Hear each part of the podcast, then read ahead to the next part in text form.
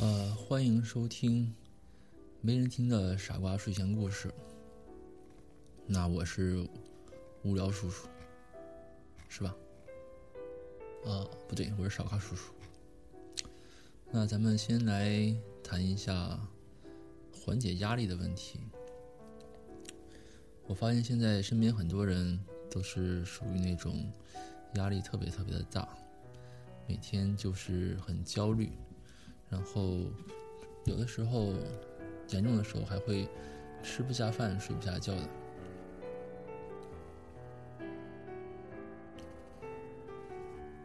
像这些人都是对自己的生活状态，有些是那种莫名其妙的担忧和焦虑，然后对周围的一些事情反应非常敏感，注意力也不集中，然后容易发怒，食欲不好，睡眠也不好。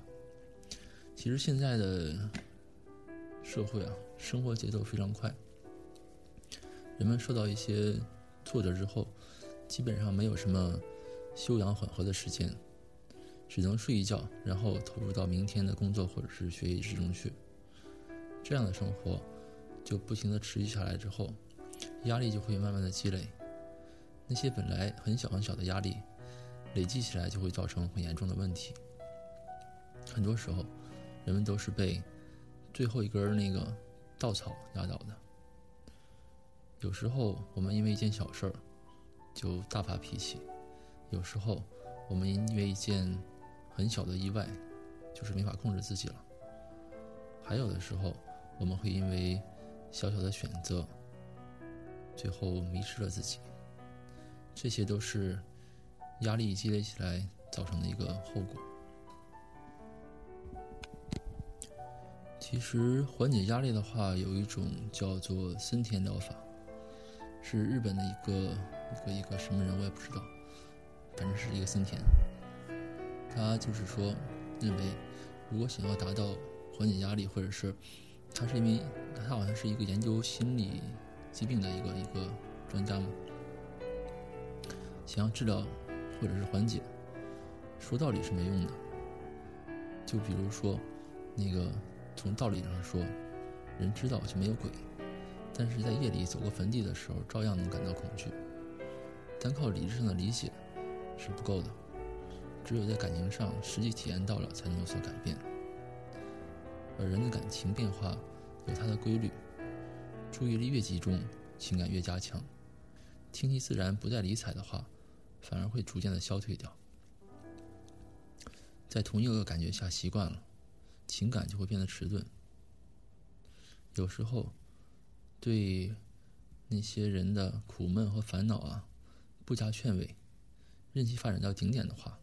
也就不再感到苦闷烦恼了。所以，这个森田疗法呢，它首先要求那个人对他这个心理状态，首先要承认一个现实，就是我现在就是在焦虑，我现在就是说，嗯，莫名其妙的，就是感觉心慌啊，或者怎么样的，就是这是一个现实，首先要承认的，然后不必强求一定要改变，要顺其自然，认识一个这个这个叫情感活动的规律。接受这个情感，不去压抑和排斥它，让它自生自灭。而且，下面通过自己的不断努力，培养积极健康的这种情感的体验。其实，这么一种森田疗法，也叫做那种叫无策略的应对压力的一种方法。另外一种方法叫做情绪中心策略，就是自己感觉压力大的时候。主动找朋友帮忙减压，可以去一起去吃喝玩乐呀，去游乐场啊，去个那个那个逛街啊，然后也可以去找那个专业的心理咨询师，学习一个放松的技术。嗯，发现现在，尤其国内的人啊，他们对去医院这种事情倒是经常去，比如说身体不舒服啊，我去检查一下，但很少很少有人说。我心里压力很大，我心里不舒服的时候，我去看心理医生。这个第一个是它涉及到一个心理人的隐私嘛，可能还不太习惯。第二个是觉得这种事情自己想办法也过去了，要不然的话也是很正常的事情，就不去看。实际上这个也是不太对的，就是如果觉需要去看心理医生的时候，还是需要去看。我有一个朋友，他是嗯，也是属于那种每天害怕，莫名其妙的就害怕、担忧、焦虑，之后就去看心理医生了。然后就是说，他确实是看出一点问题来，是那种呃颈椎压力压迫神经引起的一个一个一个焦虑症，后来就缓解了。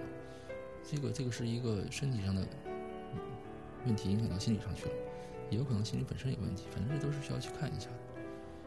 遇到这个事儿不去看也不是一个很好的策略。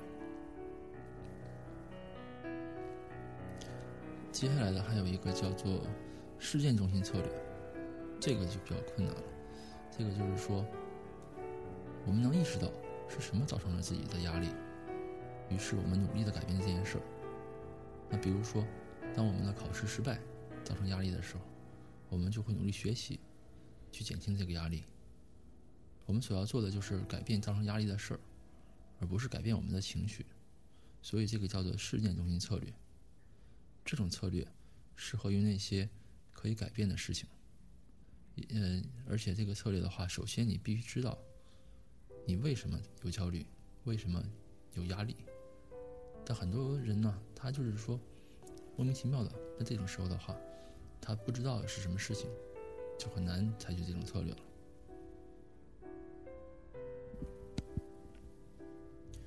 其实这些策略的话都是可以采用的，嗯，然后根据不同的方法吧，根据不同的情况，我觉得去找一个自己的最好的朋友，可以谈谈心，这个也是一个比较好的一个办法。那我就希望。嗯，我关心的人都会有一个好心情，就算是最近心情不太好的话，也会嗯通过一些一些聊天啊，或者是通过一些其他的办法，很快让能让自己心情好起来。这就是我最大的愿望。